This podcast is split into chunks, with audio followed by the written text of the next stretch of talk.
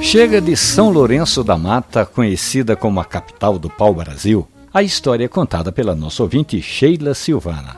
Ela lembra que quando tinha sete anos já tomava café, incentivada pelos pais, o Daniel e a dona Maria de Lourdes de Alcântara. Sheila lembra também que o café era a melhor bebida que podia tomar de manhã e à noite, sempre na caneca de plástico de cor laranja, que fazia contraste com o café preto. Hoje a professora Sheila tem aprendido muito sobre o mundo do café especial. Sempre que pode, ela visita padarias e cafeterias do Recife em busca desses bons cafés, com algumas lembranças do passado, claro, mas tomando café na xícara. Da caneca de cor laranja ficou apenas a saudosa lembrança na mente da nossa ouvinte, Sheila Silvana.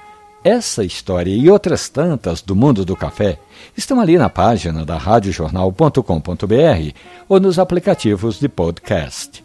Café e conversa. Um abraço, bom café.